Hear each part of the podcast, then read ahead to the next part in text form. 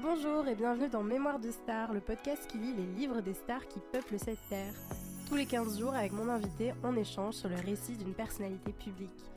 Salut Samia Salut Lisiane Comment ça va? Ça va et toi? T'es pas trop stressée? Bah moi je suis stressée. Ouais. Toi ça va? Non. je suis un peu stressée. Moi je suis stressée alors que je suis juste l'invité, mais euh, parfois c'est plus stressant, surtout quand tu fais des podcasts. et Ouais. que T'as pas trop l'habitude d'être euh, dans l'autre côté en fait. C'est comme si tu sautais l'élastique un peu. Un peu. Ouais. Ouais. Parce que du coup j'ai rien préparé et c'est toi qui as tout préparé, c'est toi qui as le contrôle. Ouais, Donc euh, il faut que je me laisse porter, guider. exactement. Et puis dis-toi que euh, personne va écouter. Non mais tu dis ça, mais en fait au début personne va écouter. Et un jour tu seras une superstar et tout le monde et tout le monde écoutera les premiers épisodes et dira mais oh, c'est le moment où elle s'est lancée, c'est trop mignon avec sa petite voix, elle était pas assurée et tout. Donc un jour il sera très écouté cet épisode. Samia, tu es podcasteuse indépendante. Tu nous fais donc tous les 15 jours d'un épisode de La Chamade, ton podcast dédié aux histoires d'amour. Samia, est-ce que tu peux nous expliquer en deux mots euh, ce que c'est que la chamade? La Chamade c'est un podcast qui parle d'amour dans lequel normalement dans le format classique je raconte des histoires d'amour d'auditeurs ou d'auditrices, surtout d'auditrices en fait, à des invités qui changent à chaque fois. Et donc je raconte ces histoires avec les rebondissements, etc. Tout est vrai, je anonymise juste certains détails pour pas qu'on puisse re- reconnaître facilement les gens. Et le but c'est qu'on donne des conseils, qu'on réagisse, donc c'est à la fois drôle et en même temps un peu sérieux. Ça dépend aussi vachement des histoires. Et puis euh, cet été, j'ai fait euh, une édition spéciale dans laquelle tu as aussi été invité. Tu as été invité dans les deux types de formats. C'est vrai. Et en fait, euh, là, je lisais des bouquins de développement personnel sur l'amour, des trucs ultra, ultra pourris en général. Et euh, bah, j'en discutais avec mes invités. Je leur faisais un- une lecture. Alors, j'ai envie de dire une lecture rapide. C'est une lecture rapide pour les gens qui écoutent après montage. En réalité, nous, on a enregistré pendant deux heures et demie. Eh, C'était très très long. C'était très long. C'était une nuit de France Culture, quoi. C'est vrai. T'es quand même une invitée un peu particulière, à savoir que tu es la première à qui j'ai parlé de ce projet de podcast. Ah, je suis la première Ouais. Incroyable, je savais pas. Et euh, c'est toi qui m'as carrément motivée à me lancer et tout avec, euh, avec la chamade. Je me suis dit, putain, elle gère trop, Samia, c'est trop cool ce qu'elle fait. Allez, vas-y, lance-toi aussi. En plus, t'as vu qu'aujourd'hui, je suis devenue méga riche, que j'habite dans un palace et tout. Tu t'es dit, franchement, le podcast indépendant, ça rapporte beaucoup. Ouais, c'est un modèle économique qui cartonne en France. Ça marche super. Je sens que je peux m'acheter une putain de bagnole. Non, mais je suis un modèle de réussite pour tous mes amis et tout le monde Mm. se lance dans le podcast en prenant exemple sur moi, donc euh, j'ai l'habitude. non, mais en tout cas, euh, c'est sûr que euh, t'inspires confiance et on se dit, bon, bah allez, let's go, quoi. Et puis je me souviens d'une fois où je t'ai demandé euh, quelques références de podcasts américains parce que t'écoutes beaucoup de podcasts américains et tu m'as parlé du Celebrity Memory Book Club. Alors j'ai pas du tout l'accent euh, américain, qui a un podcast dans lequel deux comédiennes, Claire Parker et Ashley Hamilton, débriefent autour de bah, mémoire de célébrités. Et c'est vrai que c'est un marché assez énorme aux États-Unis, tous les récits euh, des célébrités américaines, euh, les livres de développement personnel qu'ils vont publier, et elles en parlent toutes les deux. Et c'est vrai que c'était assez inspirant de voir la façon dont elles pouvaient dériver sur plein de sujets différents autour de bah, d'un récit autobiographique du- d'une star. Après, les épisodes, je trouve qu'ils sont un peu longs. Une heure et demie, une heure quarante-cinq, une heure cinquante. C'est vrai, c'est assez long. un peu long. Ouais. Surtout moi, j'ai du mal à me concentrer en anglais. euh, Ouais. En fait, si j'écoute un podcast en anglais, il faut que je fasse rien d'autre. Ouais, je comprends. Tu vois, je suis assise et que j'attende quoi. Revenons aux mémoires. Oh oui.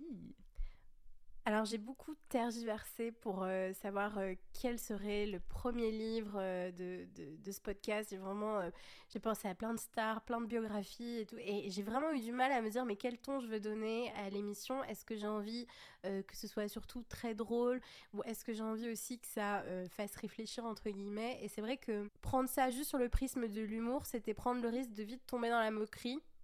Et je me suis dit, mais en fait, je peux pas juste rigoler quand tu lis les mémoires de quelqu'un parce que, en fait, si, un, quel- si une personne publie un récit, c'est forcément qu'il y a des choses un peu euh, difficiles à raconter. Donc, tu peux pas juste te marrer en mode, ah, c'est trop mal écrit. Je suis d'accord. On aurait vite tourné en rond, quoi.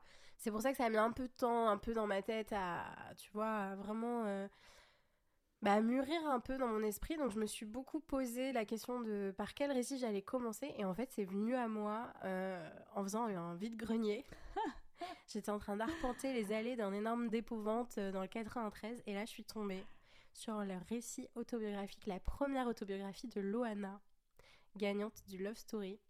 Et en fait, ça a fait un tilt énorme dans mon cerveau. Je me suis dit, mais évidemment que je dois commencer par Loana, qui est la première star issue de la télé-réalité en France et euh, qui a elle-même déballé sa vie privée dans une télé-réalité. Elle a complété ça un peu par euh, carrément ce livre qui s'appelle Elle m'appelait Miette et qui est sorti en 2001, c'est-à-dire l'année où elle a gagné le Loft. Ah ouais, c'est vraiment sorti dans la foulée. En fait, ça a été écrit en deux mois.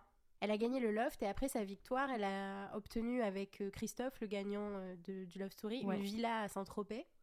Et en fait, la production a carrément décidé de passer l'été, euh, en fait, de prolonger le Loft à Saint-Tropez. Et c'est pendant cette période qu'elle a écrit, enfin, elle n'a pas écrit le livre, on va en parler, mais qu'elle a contribué en tout cas à l'écriture de ce livre. Donc ça a vraiment mis euh, deux mois, quoi. Et en plus, à ce moment-là, j'imagine qu'elle était au top de la fame. Ouais. Et je sais pas du tout, je l'ai pas lu, mais je me dis que peut-être euh, c'est un récit où en fait elle raconte hein, des moments difficiles par lesquels elle est passée, mais jusqu'au moment où elle, ça y est, elle sort de Love Story et où sa vie va changer. Et en fait, elle a peut-être pas le recul et forcément sur ce Mm. qui va se passer ensuite. Je sais pas du tout comment c'est écrit, mais, euh, mais ça doit être hyper intéressant parce que ça dépend aussi vachement du moment de ta vie. euh, Ouais. et, et là, elle avait aucun recul par contre sur Love Story au moment où elle l'a écrit ou Ouais, coécrit ou ouais. Mm, mm. Et dans la structure narrative, c'est pas exactement comme euh, tu, tu penses que c'est, mais c'est à peu près, c'est à peu près ça, quoi. En gros, l'angle de, du récit, c'est le loft, mon conte de fées, quoi. Waouh. Ok. Donc c'est un livre qui est sorti aux éditions Fayard dans la collection Pauvert, qui coûtait à l'époque 15 euros ou 98,40 On était déjà en francs. euros. Ouais. Ah oui. Non, parce que euh, c'est, oui, c'est le passage de l'an 2000 l'euro, mais euh, jusqu'en 2002, je crois que tu pouvais payer en francs. Trop drôle. Et j'ai regardé et aujourd'hui, il coûte 20 euros. Ok. Donc il a pris 5 euros. L'inflation. Voilà. Il fait à peu près euh, 235 pages. Il y a des énormes marges. C'est écrit dans une police énorme. Tu l'as lu en combien de temps? Enfin, Euh, toi, tu l'as lu avec un peu plus d'attention que quelqu'un de lambda aussi, donc euh, Ouais, mais je l'ai lu en deux heures, je crois. ouais, voilà. Même moins. Ouais. Euh, ça se lit comme un ratus, dirait. ça se lit comme un ratus. euh, le récit de Loana, euh, ça se lit très vite. alors, c'est pas hyper bien écrit. Et j'ai été super surprise de voir que le biographe de Loana s'appelle Jean-François Kervéan. En fait, c'est un écrivain. Il a eu le prix Renaudot des lycéens en 96 et il a eu le prix du premier roman en 94. Donc c'est quand même un écrivain assez, Bah euh, assez, assez bon.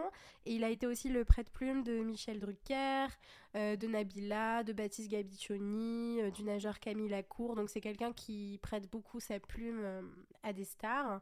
Alors c'est pas hyper bien écrit, mais j'ai relevé pas mal d'erreurs, de concordance de temps. Il y a des fautes d'orthographe, il y a des fautes de frappe et tout. Et je pense que c'est la première édition. Je pense que si on lisait la nouvelle édition, euh, enfin parce que c'est forcément réédité, Bien sûr. euh, je pense qu'il y aurait plus toutes ces fautes. Certainement. En fait, tu penses que ça a été peut-être, euh, comme c'est sorti très très vite après Loft, le Loft, euh, peut-être que Ouais, ça a été créé à la va-vite, publié Mm. à la va-vite. Oui, Mais oui. est-ce que ça montre pas aussi qu'on s'en fout parce que c'est Loana. Peut-être. Peut-être, c'est vrai. Mais tu vois, par exemple, les mémoires du prince Harry, elles ont été traduites en genre deux jours. Et donc, pour pas qu'il y ait de. Pour pas qu'il y ait des, des divulgations dans, dans la presse, bien qu'il y en ait quand même eu. Et il y a eu plein d'erreurs de traduction et tout. Et donc, du coup, quand ça a été réédité, ils ont corrigé pas mal d'erreurs de, de traduction. C'est fou. Mm. Ok. Et pour l'anecdote, j'ai acheté ce livre au prix de 1 euro. Ok. Bon. Belle affaire Belle affaire. Moi, c'est l'inverse. Moi, je les paye Oui. plus cher, les vieux bouquins. Moi, c'est vraiment l'inverse. Et toi, t'arrives à faire des bonnes chamade, t'achètes des livres à 70 balles. Non, mais euh, ouais. Et encore, il y en avait un, franchement, j'ai hésité longuement. Puis là, non, non, il était passé à 200 balles. ouais. Mais, 200 euh, balles. Ouais. Non, mais moi, je me fais avoir sur toute la ligne avec la chamade. Ouais, mais tu vas gagner ta vie bientôt. bah, avec la bientôt, ça va juste commencer à me rembourser, tu vois. Ouais, tu sais, on est sur des petits moyens, 1 euro maxi. Attends, mais tu crois quoi Toutes mes biographies, je vais aller les choper chez Gibert T'as raison. euh, en vide Non, mais grenier. Mais t'as totalement raison. Mm. Alors, Loana, pour l'anecdote, elle est née en 1977 à Cannes. C'est un pur produit du Sud. Alors, j'ai le droit de bien- parler comme ça parce que moi-même, je suis un pur produit du Sud. En fait, je me suis dit, est-ce que c'est moi qui l'ai entendu ouais, Mais genre, en fait, tu l'avais pas dit. Non, tu as vraiment fait l'accent du Sud. Oui, j'ai fait l'accent du Sud. Elle a donc 46 ans et en 2001, c'est devenue une superstar en France après avoir gagné le Love Story, qui est la première télé-réalité française qui était diffusée sur M6. J'ai fait des recherches très abouties. Le savais-tu? Loana est un prénom dérivé d'Hélène qui signifie éclat du soleil en grec. Pas mal. Ouais. Ça lui va bien. Et selon prénom.com, Il y a eu un pic de popularité du prénom Loana énorme au moment du Love Story. C'est-à-dire qu'en 99, il y a eu 7 naissances de Loana. En 2001, 95. Et en 2002, 74. Ah ouais, Ouais. Pas mal. Donc. Loana a vraiment influencé. Sur les prénoms des petites filles euh, qui sont nées au tout début des années 2000 en France. Je trouvais ça assez intéressant. C'est très intéressant. Et en plus, honnêtement, on connaît pas d'autres Loana. Enfin, Alors, figure-toi qu'il y a une influenceuse de 22 ans qui s'appelle Loana. et est-ce qu'elle a été. Attends, elle a 22 ans. Ouais, donc elle est née en 2001 ou en 2000. euh. Donc euh, ça se trouve, c'est vraiment hérité de Bah, Loana. là, c'est certain. Enfin, je vois pas, sûr. euh, je vois pas d'autres. euh, C'est génial. Ouais. Incroyable. Donc les jeunes filles aujourd'hui de 22 ans, alors il y en a pas beaucoup, mais il y en a quelques-unes qui s'appellent Loana euh, grâce à Loana. Parce que j'imagine qu'il y en a aussi qui ont dû se dire Ah non, mais je veux absolument pas que ma fille soit comme Loana. Il y en a qui ont dû se dire Ah bah c'est une inspiration, mais d'autres qui devaient être un petit peu Mm. méprisants. Enfin, moi j'ai regardé le, le Loft à- quand t'étais sortie, j'étais en sixième. Et, euh, et je me rappelle que Loana c'était quand même un peu un sujet de moquerie. Ouais. Et justement, quel est le premier souvenir que tu as de Loana? Alors, le, je me rappelle plus. Je me rappelle que déjà Love Story, j'avais une copine qui disait ah c'est des souris dans un laboratoire en fait qu'on va regarder, ça n'a aucun sens et tout. Et moi je disais mais moi j'aime bien, je trouve ça cool. et, euh, et je me rappelle plus. Franchement, j'ai plus un souvenir euh, très précis. Je me rappelle vaguement de l'histoire de la de la piscine Ouais. La piscine, donc, euh, avec Jean-Édouard. avec Jean-Édouard. Ouais, mais euh, je me rappelle vaguement. Bah, en fait, j'étais en sixième, donc tu Mm. vois, tout le monde euh, rigolait. Mais en fait, on regardait aussi Buffy et les gens rigolaient quand Buffy faisait crac crac. Donc tu vois, en fait, vraiment, enfin, je cite, hein, je cite dans le texte. donc vraiment, je pense qu'on se moquait de ça comme on se moquait de tout. Mm. Mais je me rappelle plus très bien. Je me rappelle, par, par contre, euh, par contre, je me rappelle que j'ai regardé absolument tous les épisodes de Love Story et qu'en sixième, ouais. c'était quand même un peu euh, tôt peut-être. Oh, 12 ans, du coup? Ouais, 12 ans. Ouais, peut-être. 11-12 ans, un truc. 11-12 ans, je pense. Ouais. ouais. Bon, ben, je sais pas. Je pense que c'est pas euh, non plus euh, horrible, mais c'est peut-être un peu tôt, mais on n'avait pas forcément de recul à l'époque. Et c'est drôle parce que, honnêtement, le premier Love Story, je crois que c'est la seule émission de télé-réalité que j'ai regardée. Je Ok. J'ai pas souvenir d'avoir regardé ni le 2, ni rien d'autre derrière. Aucune Secret Story. euh, tous ces trucs-là. Ah, la nouvelle star, on peut Ouais. appeler ça de la télé-réalité, mais il y avait peu de moments euh, dans la vie Mais il y avait gens. que des primes, c'est pas comme la Star Academy. C'est ça. Tu vois, même la Starac, j'ai pas tant regardé. Donc en fait, euh, je pense que le Love Story, c'est le truc qui m'a marqué, c'est l'émission qui m'a marqué. Et voilà, je me rappelle de Loana comme une figure Ouais. qui était bah, l'emblème un peu de Love Story, mais j'ai plus de souvenirs très précis quand même. Mm. Ça fait, euh, ça fait 20 ans quoi. Moi, j'avais 6 ans Ah quand ouais. euh, le Love Story est sorti, même 5 ans, je pense, 5 ou 6 ans. Ouais. Et euh, autant dire que j'étais totalement euh, interdite de Love Story, mais c'est marrant, dans mon panthéon des souvenirs, j'ai cet extrait de Loana avec Jean-Édouard dans la piscine. Alors, est-ce que c'était pas un zapping euh, Canal le week-end Tu sais, il y avait les, zappings là euh, sur Canal. Est-ce que c'était pas une parodie des Guignols ou un truc comme ça? Parce que je suis certaine de ne jamais avoir regardé euh, le Love Story à cette époque-là.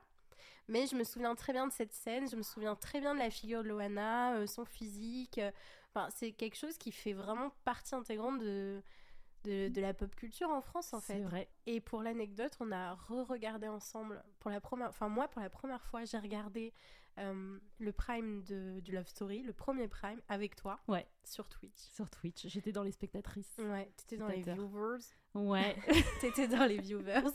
C'était euh, au mois d'avril ou au mois de mai, je sais plus. Ouais, c'est ça. Mais c'est drôle parce que en fait, re-regarder ça, mais j'avais tout oublié. J'avais Ouais. vraiment tout oublié. Et euh, c'était, mais j'avais l'impression de le découvrir avec toi en fait. Ce prime-là, je l'ai trouvé plutôt bien. C'était gênant des fois. Mais c'était tellement gênant. Et ça a vraiment eu un succès, euh, un succès fou. Et c'est vrai que Loana qui a gagné, euh, euh, qui a gagné le Loft a eu, enfin a eu une célébrité quasi immédiate. En fait, c'était déjà une star dans le Loft. Et en sortant, bah, elle raconte, les gens hurlaient son nom. faisait le pied de grue pendant des heures dans un restaurant pour juste avoir un câlin ou un autographe. euh, C'était avant les selfies. Et, euh, et c'est vrai que c'est dans cette effervescence-là, du coup, qu'elle a euh, écrit ce livre, en tout cas qu'il est sorti. Je vais lire l'Inkipit. Oh oui. Je revois ma mère m'appelant pour la rejoindre. Miette, miette. Ce petit mot résonne encore à mes oreilles. Parmi tous les diminutifs affectueux, comme ma puce ou poussin, celui qui a marqué mon enfance est sans doute particulier. Comme tous les enfants, je l'ai accepté sans me poser de questions. Il est présent, associé à moi comme une seconde identité. Un jour, j'allais sur mes 7 ans, j'avais la curiosité qui marque la fin de la petite enfance. J'ai demandé Maman dit Pourquoi Miette? La réponse s'est ancrée dans ma mémoire. Je ne sais pas si je vais pouvoir la restituer exactement. Ma mère m'a dit Tu vois, ma Miette, notre famille est comme le pain. La croûte, dure mais protectrice, c'est ton père. L'ami, douce et tendre comme l'amour que je te porte, c'est ta mère. Les deux réunions donnaient une miette, à la fois douce et dure. C'est toi. Je suis donc cela, et c'est tellement vrai. Une trace de leur passage, un petit bout d'eux. C'est hyper intéressant. Je trouve que c'est. C'est euh, vrai. Non, mais ce que je veux dire, c'est que déjà, c'est c'est vachement bien pensé au départ. De, bah, justement, c'est vachement bien pensé de commencer par ça parce que Mm. euh, elle montre qu'elle produit de ses parents et je trouve que la métaphore, elle est originale. Ouais, Euh, Mais c'est vrai que c'est original comme surnom, Miette. Miette. Je crois que c'est, enfin, ça doit être moins courant quand même que Poussin, mon Poussin ou ma puce. Mais ça a toujours l'idée du petit truc, donc c'est Mm. normal pour les enfants. Mais après, Miette, ça peut être aussi un petit peu. euh, Bah, un petit truc qui encombre la table et qu'il faut Ouais. enlever, quoi. un tout petit peu, ouais. Et toi, tu dirais que tu es plutôt euh, croûte, euh, mie ou Mm. miette? Moi, je pense, je vais dire comme Loana, je suis un mélange de croûte et de mie. C'est vrai non, mais tu vois, on a tous un. C'est nul ce que je veux dire. Vas-y, c'est le moment On a tous un côté croustillant et un côté moelleux, tu vois. non, mais tu vois, en fait, on est tous un produit de. euh, ça dépend, voilà, ça dépend des moments, mais on, on a tous un, un- un truc un peu une carapace des Ouais. fois et euh, un, un côté un peu tendre. C'est horrible ce que je suis en train de dire. Franchement, on dirait. T'as un Kinder Bueno aussi. Ah oui, Un Kinder. Bueno et crémeux à Et l'intérieur. crémeux à l'intérieur. Mais c'est vrai. Mais euh, non, tu penses pas? Tu penses pas qu'on est. Moi, je pense que je suis plutôt croûte. Genre, Ah bon? mon père est une croûte, il est hyper. euh, il a méga caractère, il se laisse pas marcher dessus et tout. Ma mère aussi, elle est très strong. Donc je me dis que croûte plus croûte égale croûte. tu vois Ah, c'est drôle. Euh, Tu me trouves un peu mi? Moi, je trouve que t'as des côtés mi. Ouais, vois Quand on y pense, tu vois. Quand on se pose deux secondes et qu'on y réfléchit. C'est vrai. Non, mais tu veux dire, t'es pas non plus euh, hyper. Enfin, t'as as des. Pas une grosse croûte. Voilà, t'es pas juste une grosse croûte. euh, tu as une sensibilité. tu as une tendresse en toi. Ok. Ouais. Bon, on est tous un peu une, une Ah. miette. Peut-être qu'on a tous plus ou moins de mi En par nous. rapport à la. Tu vois, le, propor- le ratio croûte-mi. Hmm, Je pense que ça dépend d'un- d'une personne à l'autre. Peut-être que toi, t'as plus de croûte. Ouais. Et, et moi, je sais pas ce que j'ai le plus. Euh, J'ai du pas. mal à savoir. Tu restes un peu mystérieuse pour moi. Ah, bah ouais. Bah, peut-être qu'on saura plus à la fin. J'aurais commenté. Loana, que j'aurais donné mon avis. Exactement. Donc, je te disais que c'est un livre qui fait à peu près 235 pages, qui est divisé en plusieurs chapitres, alors assez inégal. Parfois, t'as des chapitres qui font 2 pages, t'en as d'autres qui font euh, 15 pages. La première partie, si on peut définir ça comme ça, c'est vraiment l'arrivée euh, dans le loft.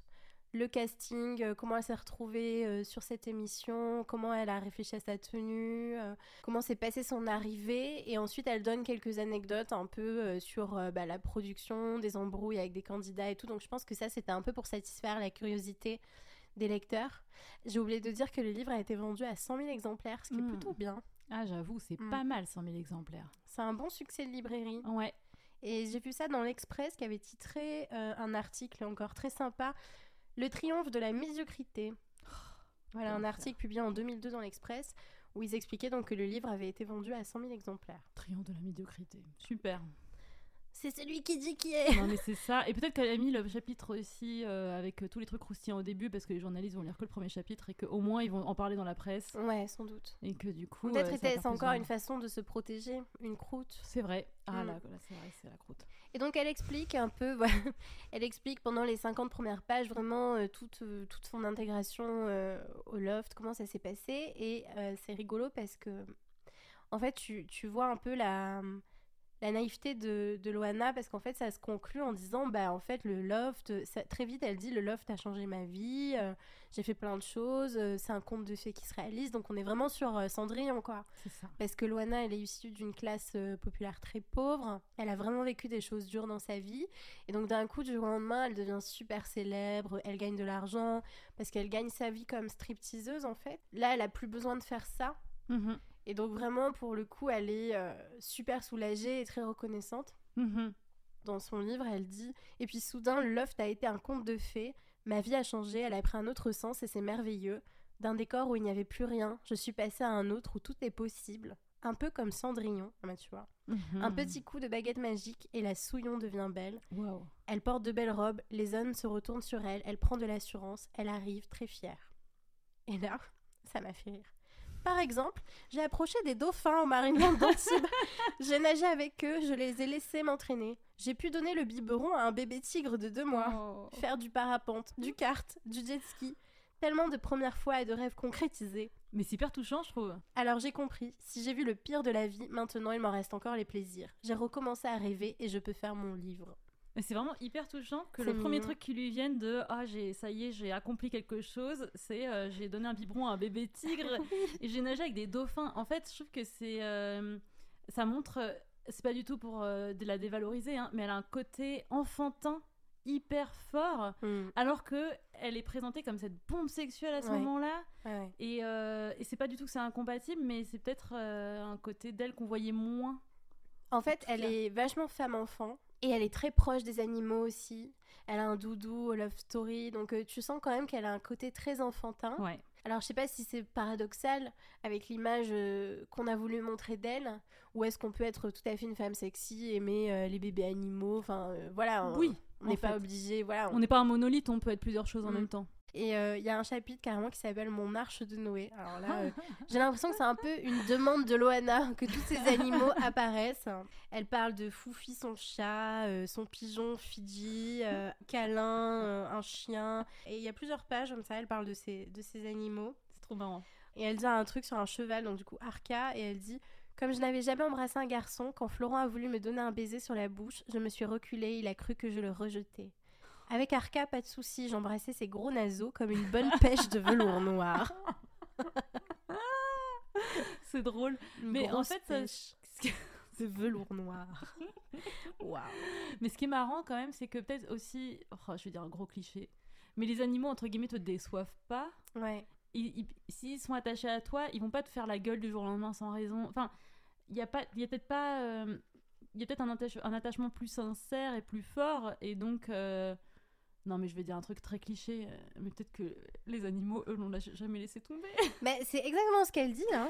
C'est fou, hein. Euh, C'est exactement ce qu'elle dit. Elle parle du fait qu'ils sont, euh, qu'ils ont une confiance en elle, qu'elle doit s'occuper d'eux et qu'ils lui donnent un amour sans limite, quoi. C'est fou. Il y a un passage où, où elle dit euh, qu'o- que, en fait, chez ses beaux-parents, il y avait des canaris et des poissons. Et après, elle dit après les tentatives de suicide sont arrivés des hamsters russes, des écureuils et des chats. La transition, quoi. Ouais, c'est trop bizarre. Et elle dit donc euh, qu'en fait, Guana, donc c'est son Guanaël, c'est son premier copain, donc chez qui elle vit. Elle- enfin, elle vit chez ses parents dans la maison familiale. Et elle parle de, de- des chatons. Elle dit que, que, elle dit que ces chats ne quittaient jamais la, la chambre, qu'elle ne supportait pas que quelqu'un les caresse. En gros, c'était vraiment enfermée avec sa ménagerie dans une petite chambre. C'est presque pas l'odeur. Ouais. Ouais, mais elle le dit, hein, euh, quand j'y pense, j'ai honte, je me trouve cruelle, mais à l'époque, il m'appartenait complètement. Puisque je n'avais plus de chez moi, nulle part où aller, ces bêtes sont devenues ma famille et les quelques mètres carrés de la chambre, notre monde gorgé d'amour. Guana venait dormir au milieu de ce monde la nuit et il m'aimait trop pour y trouver à redire. Le lien le plus fort et le plus tendre m'unissait à une portée de chaton. Oh, c'est mignon. Ah, Donc elle est vraiment avec ses animaux, quoi. Ouais. Donc ça, tu sens que c'est une demande en mode je veux parler de mes animaux. Bah ouais, c'est ça. hein. Mm. Elle en parle longtemps, c'est il y a beaucoup de pages. une dizaine de pages. Ouais, quand même. hein. Ouais. C'est beaucoup, ouais. Plus tard, quand je serai plus vieille, vers la quarantaine, quand j'aurai tout vécu et voyagé à travers le monde, je me poserai. Je me vois dans une maison avec un grand terrain entouré de toutes sortes d'animaux différents, des oies, une vache, un fan, des oiseaux, une caméra, non, pas une caméra, et un bon vieux cheval que j'aurai depuis dix ans et sur lequel je me traînerai à travers les chemins de terre. Waouh. C'est triste quand on voit ce qui s'est passé. Mais c'est très triste. Et en fait, il y a un point de bascule qu'elle raconte. Alors, je sais pas si tu te souviens de ça, mais il y avait tout un, toute une polémique. Et ça aussi, je m'en rappelle, c'est rigolo. Toute une polémique autour du fait que euh, Loana a une petite fille à l'époque du loft. C'est vrai. En fait, elle a une petite Et on fille. savait pas quand elle est rentrée dans le love parce qu'ils en parlent pas du tout dans la dans la première émission. Loana, elle veut pas que les gens sachent qu'elle a une petite fille. Et en fait, c'est euh, quelqu'un qui va balancer euh, dans la presse qu'elle a une enfant qui est, euh, qui est placée en fait. Une petite fille qui à l'époque a euh, 3 ou 4 ans. Elle explique un peu toute la violence du système et médiatique et de la production parce qu'en fait, ce qu'elle raconte, c'est que elle apprend euh, lorsqu'elle est dans le loft qu'il y a des photos d'elle et sa fille qui sont sorties dans Paris Match parce que euh, des rumeurs autour de ça commencent à sortir. Et, et c'est horrible parce qu'elle est totalement, totalement impuissante. J'ai relevé un extrait qui est assez intéressant, qui est très révélateur en façon, de la façon dont on traite les candidats de, de télé-réalité, en fait. Mhm. En fait, je trouve que euh, si ça avait été un homme, on n'en aurait pas autant parlé. Même si c'était un enfant Il euh, même pas placé. caché. Alors, il aurait peut-être même pas caché. Mm. Et tout le monde s'en serait foutu complètement. Mais peut-être parce que là, c'était une femme, euh, Mm. c'était beaucoup plus important pour les gens, quoi. Et en fait, elle dit Il y a quelques jours, les photos de ma fille et moi sont sorties à la une de match, comme ils disent. Le micro m'en a prévenu. Donc elle parle du confessionnal en fait. Ah oui, De la prod qui est cachée derrière le confessionnal. Ça, c'est vrai que c'est bien. Je n'ai toujours pas pu joindre ma mère, c'est contraire au principe de l'émission. Dans ma situation, je ne peux rien exiger. Mais je peux parler à une avocate. La production est ma seule bouée. C'est la production qui conseille à ma mère de donner ses photos à match. Tant de mensonges circulés, ma mère a voulu me défendre, dire ma vérité. Les journalistes ont pris cette photo de Mindy et moi en lui disant qu'ils couperaient l'enfant, qu'on ne verrait que moi. Elle s'est fait avoir. Mm. Je lui en ai un peu voulu. Donc c'est vraiment euh, la façon dont on, on déshumanise les candidats de télé-réalité. euh, elle a pas le droit d'appeler sa mère. Elle a pas. Enfin, c'est un truc de fou. Non mais c'est affreux, c'est vraiment affreux. En fait, Mm. on dirait vraiment qu'on la traite comme si elle était en prison. Déjà qu'on Ouais. sait que les prisons c'est l'horreur. Là, euh, mais d'où on la traite comme ça? Enfin, Mm. c'est- c'est complètement. T'as raison, c'est complètement déshumanisant. Ouais, ouais. Et après, il y a un passage et un chapitre qui suit très touchant où elle raconte euh, l'histoire de sa fille euh, quand elle est tombée enceinte, qu'elle a voulu se faire avorter et que finalement, parce qu'à l'époque, il était trop tard pour avorter en France, donc elle est partie en Espagne. Et en fait, une fois arrivée à Madrid, elle était là, je peux plus, donc elle est repartie, donc elle a mené en- à terme sa grossesse. Et elle explique qu'elle veut pas la faire adopter. Donc, euh, il y a vraiment tout un récit extrêmement touchant où tu te dis, la pauvre, quoi, elle avait peut-être euh, 18 ou 19 ans quand euh, sa fille est née. Mhm. Et, euh, et elle a pas su comment faire, quoi. Et j'imagine qu'il n'y avait pas de père dans les parages. Non. Voilà, c'est-à-dire Mm. qu'elle elle était toute seule avec euh, Ouais. devoir prendre sa décision. Ouais, ouais, tout à fait. Et puis, il y, a un- il y a un point de bascule où elle commence à raconter un souvenir d'enfance. Et puis là, tu vas vraiment rentrer dans tous les souvenirs de, de Loana, toute sa vie. Et tu découvres qu'en fait, euh, c'est une enfant qui a été battue euh, par, son père, euh, qui était un homme ultra violent. Après, plus tard, donc là, elle le dit pas dans le récit, mais on va savoir qu'elle a été victime d'inceste aussi. Et qu'elle a été voilà, très malmenée, limite esclave domestique chez elle. Et qu'en en fait, elle a beaucoup souffert, que sa mère l'a jetée de chez elle plusieurs fois. Donc il y a vraiment tout un côté très. Bah, il y a un côté euh, absolument euh, horrible autour de l'enfance de, de Loana. Qui est- en fait, Loana, elle a une enfance absolument horrible, Mhm. euh, régie par la violence et, et, et la maltraitance. Alors, il y a des extraits assez crus où elle explique quand elle se fait frapper. euh, Elle parle de son père comme quelqu'un qui la bat. Elle parle de sa mère comme d'un monstre aussi qui l'a abandonnée et tout, mais elle reste super fusionnelle avec elle. C'est ça qui est fou, mais en même temps, ça veut rien dire. Enfin, tu Mm. peux aussi parfois être très proche de quelqu'un qui t'a pas toujours fait du bien, qui a pas toujours été là pour toi. Je pense que Loana, c'était quelqu'un qui avait peu de hum, soutien autour d'elle. C'est vrai qu'avec sa mère, ils ont une relation très très particulière. Enfin, ce qu'explique Loana, c'est que quand elle a eu 10 ans, son père a perdu son travail et qu'il est devenu ultra violent. Il a commencé à battre sa mère et en fait, elle explique. Alors, ça va être. euh, C'est un, chap- enfin, c'est un extrait ouais, qui aborde des, des- des faits de violence conjugale. À la maison, les disputes étaient devenues quotidiennes. Il a d'abord battu maman. Pour rien, pour 5 minutes de retard ou un oubli dans les courses. Dans ces moments-là, je courais sous la chaise de ma mère. Parfois, il l'a frappée au sang. Mais ça n'a jamais été comparable aux photos affreuses que l'on voit dans les journaux des femmes au visage déformé par les coups. C'était surtout des gifles, des humiliations, des injures. Jusqu'à ce jour qui aurait pu changer toute ma vie. Mon père chassait, c'était son sport, sa passion, son exutoire sans doute. Un jour, après avoir encore frappé ma mère, il est allé sur le balcon. Elle s'est réfugiée dans la chambre où était rangé le fusil. Hmm. Elle l'a chargé de deux cartouches. Mais elle n'a pas eu le temps de relever la crosse, mon père est arrivé. Hmm. Elle était tellement à bout que si elle avait eu le temps d'armer et d'appuyer, elle l'aurait fait, elle lui aurait tiré dessus. J'ai vu leurs deux regards se croiser, meurtriers. Mon père lui a arraché le fusil des mains et l'a fracassé par terre. Puis il est parti. C'est affreux, c'est affreux. Elle avait quel âge? Euh, 10 ans. C'est fou qu'avant elle dise euh, oh là là, euh, ma, ma- ma mère était frappée, mais pas comme euh, ce qu'on Ouais. voit quand même. euh, Ouais, t'es- c'est. ouais. Toujours quand même faire une différence, c'est-à-dire que ça pourrait toujours être pire. Hmm. Ce soir-là, maman est partie. J'avais 11-12 ans. J'ai cette faculté d'oublier le mal qu'on m'a fait en général, mais pas cette douleur-là. Maman est partie. Elle a pris ses affaires, elle a dit Je reviendrai. Je suis restée avec lui. Ouais, c'est ça, c'est fou parce que sa mère, elle laisse quand même sa fille avec un Mhm. homme extrêmement violent, quoi. Ouais, ouais. Il est devenu de plus en plus irritable. Il buvait, criait énormément. Lentement, sa colère est retombée sur moi, selon un processus bien précis que je comprenais. Le matin, je me levais, je préparais mon cartable et mon père m'emmenait jusqu'au collège. J'étais en sixième, le trajet durait dix minutes. C'est long, dix minutes. Il m'humiliait, déversant toute sa rage. Tu seras comme ta mère, une pute. Sans arrêt. Je pleurais, j'arrivais en retard, je me faisais remarquer. Un matin, plus dur qu'un autre, en entrant en classe, j'ai pleuré devant tout le monde. Ah, pauvre. Hmm. C'est vraiment dur. hein. Le soir, pour rentrer, je marchais vite. J'avais une marche d'un quart d'heure. Je n'allais jamais chez des copines. Avec une boule au ventre. Le plus dur était d'ouvrir la porte de chez nous. Je filais faire mes devoirs. Ensuite, je devais faire à manger et mettre la table. Dîner à 20h pile devant le journal télévisé. Sans un mot, sans un bruit. Après, mon père éteignait la télé et mettait sa musique, de vieilles chansons d'avant, en sourdine. Des choses dures et tristes se sont passées avec mon père, mais sans entrer vraiment dans mon cerveau. Enfant, je ne les ai pas comprises ou je n'ai pas voulu les comprendre, sinon je n'aurais peut-être pas pu m'en sortir. Je pense qu'elle parle euh, de l'inceste. C'est horrible, affreux.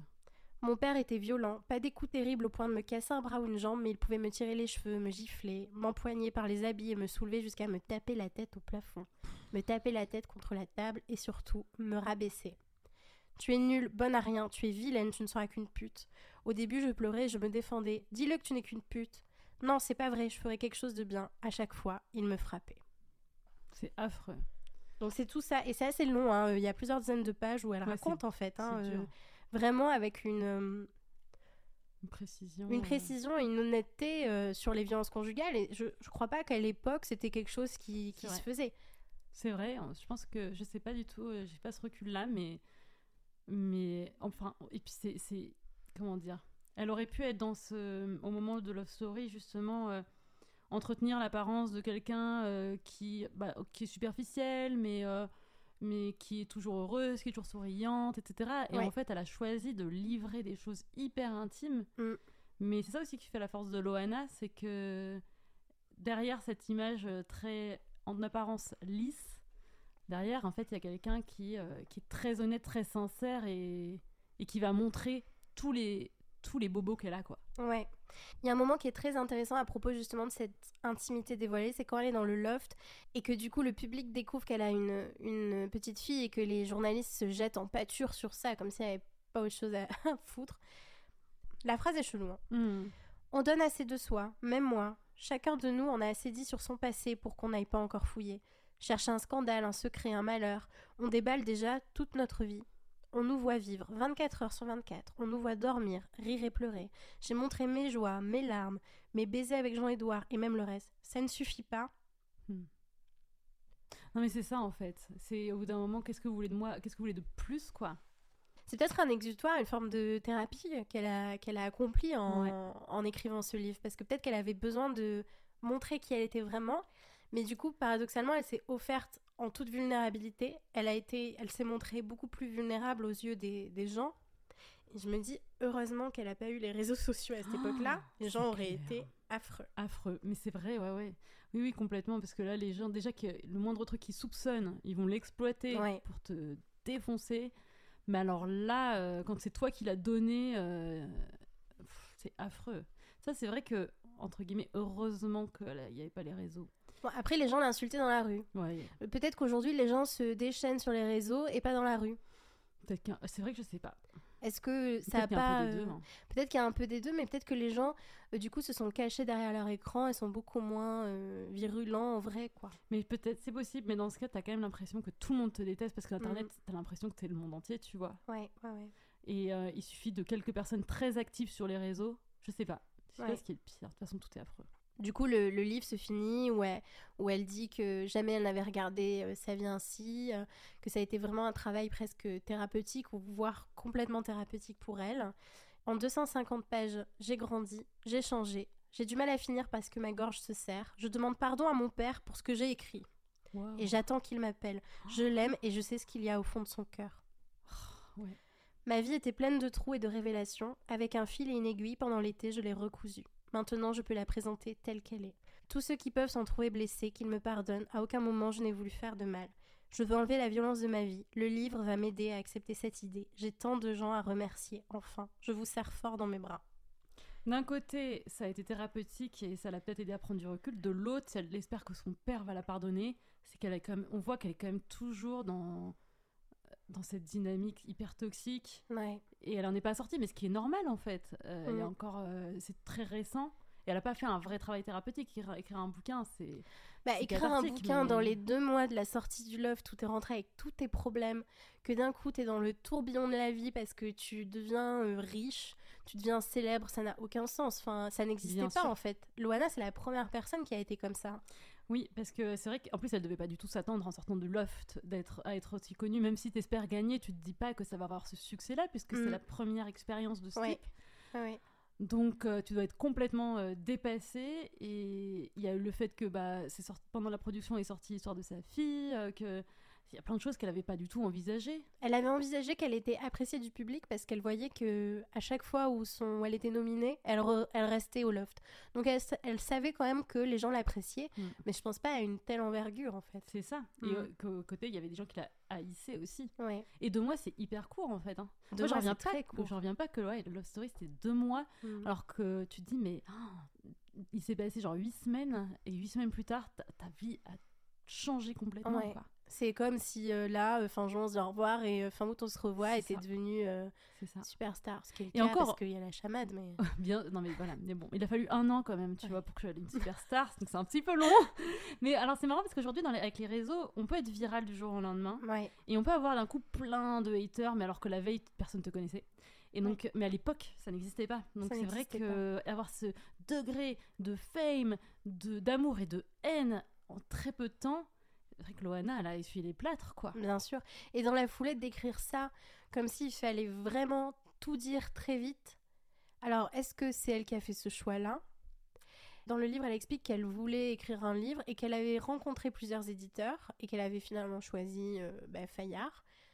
Mais est-ce qu'on lui a pas aussi euh, forcé la main en mode euh, profite du, du- de la célébrité pour euh, bah, peut-être capitaliser, tu vois Même si elle, dans sa démarche, c'est plutôt de raconter, d'être transparente, honnête et tout. Peut-être que derrière, il y a juste un éditeur véreux qui veut qu'elle gagne de l'argent, quoi. Mais Qui déjà, je veut gagner de l'argent. Mais c'est ça, je pense qu'en fait, Loana, elle a pas toujours un libre arbitre, effectivement. elle est vachement exploitée par les gens autour d'elle.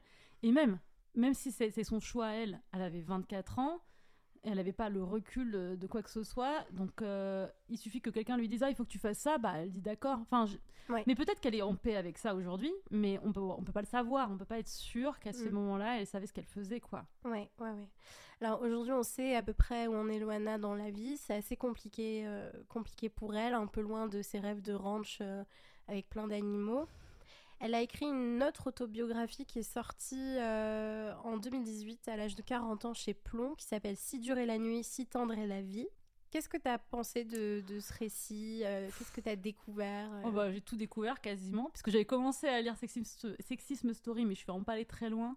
Donc moi, j'ai tout, ce que je savais, c'était que Loana, sa vie n'était pas joyeuse avant le loft. Et j'avais un vague souvenir de comment le loft avait changé sa vie. Mais enfin, je, je me rappelle qu'elle était moquée, etc. Mais je pense que je pensais pas que c'était à, ce- à ce point non plus qu'elle était autant euh, euh, sous le feu des projecteurs et, euh, et qu'elle était, bah, elle a été autant maltraitée. Je pensais pas qu'elle se livrait autant aussi deux mois après être sortie du loft. À un moment où euh, peut-être peut que si elle avait sorti un an plus tard, elle aurait dit moins de choses ou elle les aurait dites différemment, ou peut-être pas. Ouais, peut-être pas. Mais, euh, mais c'est vrai que là, euh, il fallait sortir très vite parce que il fallait- on savait que ça allait être un succès d'édition. Oui, donc, je euh, pense qu'il y a eu une contrainte commerciale. euh, C'est ça. Mm. Et, euh, et moi, je, trouve, bah, je la trouve hyper touchante. Et euh, bah, ouais, on va revenir à la croûte et la mie. Mhm. Mais je trouve qu'il y a vraiment ce côté, ouais, euh, enfant, cette, cette, cette tendresse, cette sensibilité, et en même temps, cette euh, carapace qu'elle a su se construire quand Ouais. elle était avec son père. et qu'elle a su- ouais. Voilà. Et après, ben, euh, au loft, en sortant du loft, avec forcément. Donc, euh, et il y a cette maturité et en même temps ce côté enfantin qu'elle n'a pas pu tellement développer à l'époque. Et, et je trouve que voilà, c'est quelqu'un de très complexe, beaucoup plus que ce qu'on a pu présenter dans les médias. Oui. Et c'est super triste maintenant qu'on a, le enfin, on a du recul. En tout cas, on sait aujourd'hui que sa vie derrière, elle a connu encore plein d'autres galères. Ça a été très compliqué et qu'elle a du mal à parler, etc. C'est horrible et ça montre aussi que, en fait, tu peux pas tu peux pas t'en sortir comme ça entre guillemets quand tu as eu un parcours aussi difficile. On peut te donner euh, des millions, on peut euh, te donner euh, une fame, on peut te présenter plein de choses sur un plateau même si tu les as franchement, je trouve que Loana les a largement mérité, les a gagnés. hein. On lui a pas donné comme ça du jour au lendemain pour rien. Mais en fait, euh, bah, t'es ouais, c'est ça, t'es toujours poursuivi par tes démons Ouais, et, tes traumas. et c'est ça, par tes traumas. Et tant que la société ne change pas, pourquoi est-ce que toi tu pourrais, comment est-ce que toi tu peux changer aussi Bah oui. Ouais, ce qui, ce qui est très révélateur, ce que je trouve aussi euh, très triste, c'est qu'en fait, elle a été très vite, très honnête avec les gens et que rien n'a changé. Elle a expliqué d'où elle venait, elle a expliqué euh, les souffrances qu'elle avait traversées, mais les gens ont continué à être d'affreux connards avec, euh, avec elle. Alors sans doute que je suis certaine que beaucoup de femmes se sont reconnues dans le parcours de Loana euh, au regard des chiffres euh, euh, des violences faites aux femmes et aux enfants. Il y a forcément plein de femmes qui ont lu euh, ce récit-là et qui se sont dit, putain, moi aussi, c'était une sorte peut-être de euh, pré-MeToo, je sais pas.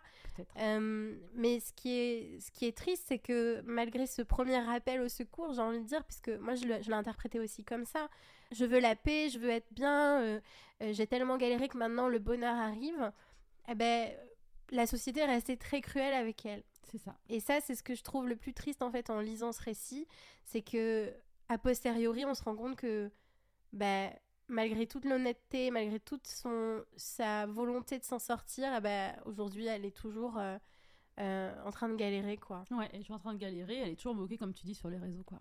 Ouais. Par, j'imagine en plus des gens qui l'ont peut-être même pas connue à l'époque.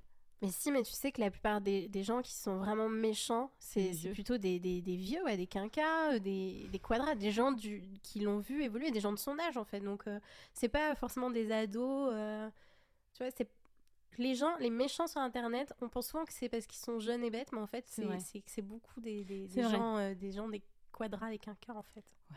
Très touchant le récit autobiographique de Loana. Ouais. Si vous le trouvez, euh, À un Pourquoi euro ou deux pas? euros peut-être. Ouais, parce que en fait, euh, il est caduque aujourd'hui ce récit-là, euh, parce que tellement d'années sont passées. Mais si vous voulez peut-être lire euh, celui qui est sorti après, en 2018, Mais surtout, euh, bah là, les gens n'auront pas besoin de lire euh, Elle miette puisque euh, tu, as la- tu l'as fait pour nous. ouais. Ben merci. euh, Bah, merci Samia. franchement, j'étais trop contente. C'est vrai, ça t'a plu C'est vraiment trop bien raconté, Ah, vraiment. cool. Et euh, j'ai trop, je trouvais ça trop intéressant et je pense que les auditeurs et les auditrices vont être passionnés. Bon ben merci beaucoup Merci, et puis à très bientôt. À bientôt. épisode. Salut. Salut Merci d'avoir écouté ce premier épisode de Mémoire de Star. Si ça vous a plu, n'hésitez pas à le partager autour de vous ou à mettre 5 étoiles sur votre plateforme d'écoute préférée. Salut